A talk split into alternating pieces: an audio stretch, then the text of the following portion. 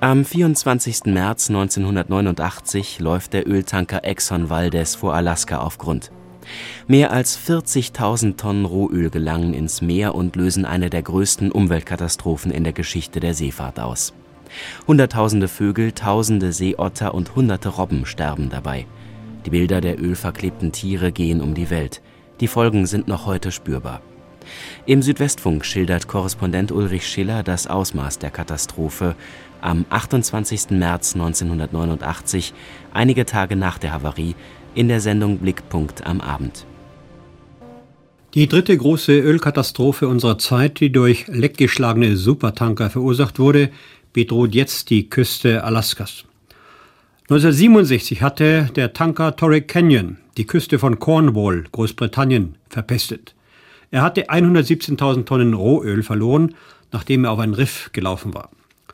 1978 wurde die Küste der Bretagne in Frankreich auf die Länge von 230 Kilometer von Öl verseucht, das der Tanker Amoco Cadiz nach einer Havarie verloren hatte. Jetzt ist der Prinz William Sund vor der Hafenstadt Waldes im Golf von Alaska von einer riesigen Ölpest bedroht. Schuld daran ist der Supertanker Exxon Valdez, der auf ein Riff aufgelaufen ist und der jetzt bereits einen Ölteppich von 260 Quadratkilometer Größe geschaffen hat, den die Experten kaum noch bekämpfen können. Von den rund 38 Millionen ausgelaufenen Litern Rohöl konnten bisher nur 500.000 abgesaugt werden.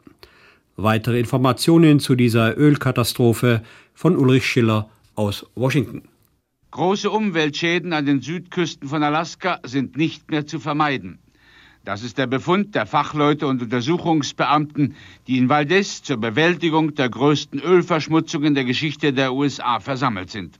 Die Eindämmung des Rohöls aus dem Echsentanker, der am Freitag auf ein Felsenriff gelaufen war, begann zu spät und mit zu wenig Mitteln. Am Montag setzten schwere Stürme ein, die den Chef von Exxon zu der resignierenden Feststellung veranlassten. It's unbelievable that slick is moving like it's on a superhighway. Unglaublich, der Ölschlick bewegt sich so schnell wie auf einer Superautobahn. Die Öllache in den südlichen Gewässern des Prinz William Fjordes bedeckt bereits eine Fläche von 260 Quadratkilometern. Sie hat an einigen Stellen die ausgefransten Ufer und Inseln erreicht und die sturmgepeitschten Wellen schleudern Öl bis in die Bäume.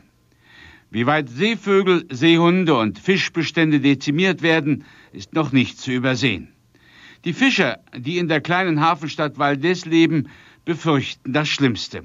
Einer von ihnen, Jim Brown, erklärt, Commercial fishermen of the Prince William Sound die Fischer im Prinz William Fjord müssen damit rechnen, dass die für 1989 erwarteten Herings- und Lachsfänge total verloren sind.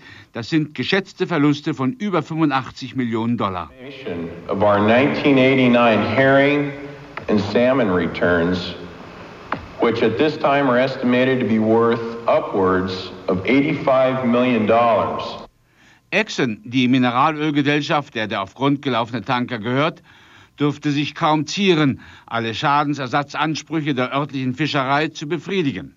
Größeres steht für Exxon wie für andere Ölgiganten auf dem Spiel. Pläne, die Ölgewinnung in Alaska auf weitere noch unberührte Gebiete, zum Teil Naturschutzgebiete auszudehnen, könnten jetzt an Widerständen im Kongress scheitern. Die Ölkatastrophe bei Valdez hat schließlich alle vormaligen Versicherungen der Pipeline- und Ölgesellschaften, es könne nichts passieren und wenn, dann werde in fünf Stunden Abhilfe geschaffen, zur Farce gemacht. Der Exxon-Tanker Valdez, der die Katastrophe auslöste, ist einer der modernsten und mit allen Navigationshilfen ausgestatteten Supertanker.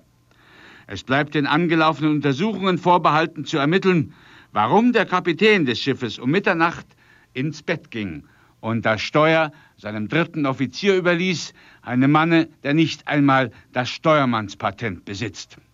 Es heißt, der Kapitän habe Alkoholprobleme gehabt und sei schon zweimal mit Führerscheinentzug belegt worden.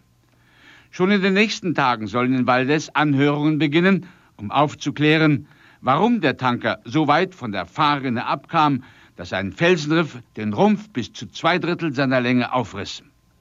Der Ölschlick im Prinz William Fjord hat den Tankerverkehr zum Stillstand gebracht.